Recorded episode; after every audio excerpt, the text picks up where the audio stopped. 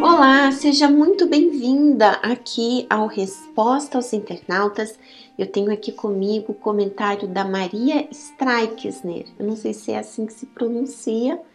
E ela pergunta: como ser forte diante dos problemas?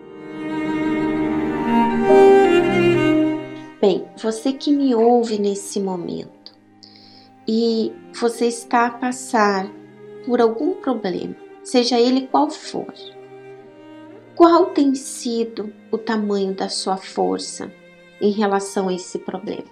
Grande ou pequeno? Hum? A nossa força, ela está na nossa obediência à palavra de Deus.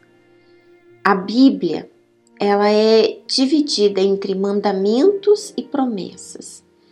E quando você se submete, quando você obedece os mandamentos, então você alcança as promessas.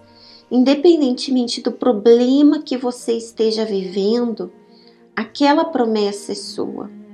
Ainda que a sua mente ela seja bombardeada pelo diabo com pensamentos de derrota, de que você é fraca, que você não vai vencer, que Deus não te ouve, não importa.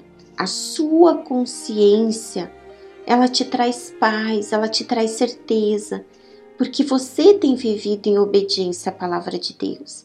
Essa obediência, minha amiga, ela exige renúncia, sacrifício, não é fácil. Exige que você despreze a sua vontade para fazer a vontade de Deus.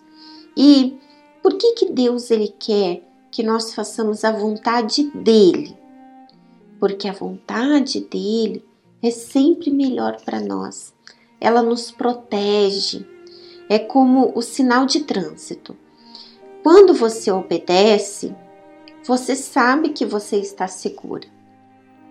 Mas quando você desobedece, você mesma está colocando a sua vida em risco. E sabe, minha amiga, muitos desses problemas que surgem, eles são frutos da desobediência. Então, você quer ser uma mulher forte, obedeça a palavra de Deus. E hoje eu gostaria que você escrevesse aqui nos comentários alguma experiência sua a respeito, algo que você viveu, seja sobre obediência, sobre a desobediência. Partilhe aqui com a gente, tá bom? Um grande abraço e a gente volta a se encontrar no próximo sábado. Até lá, tchau, tchau.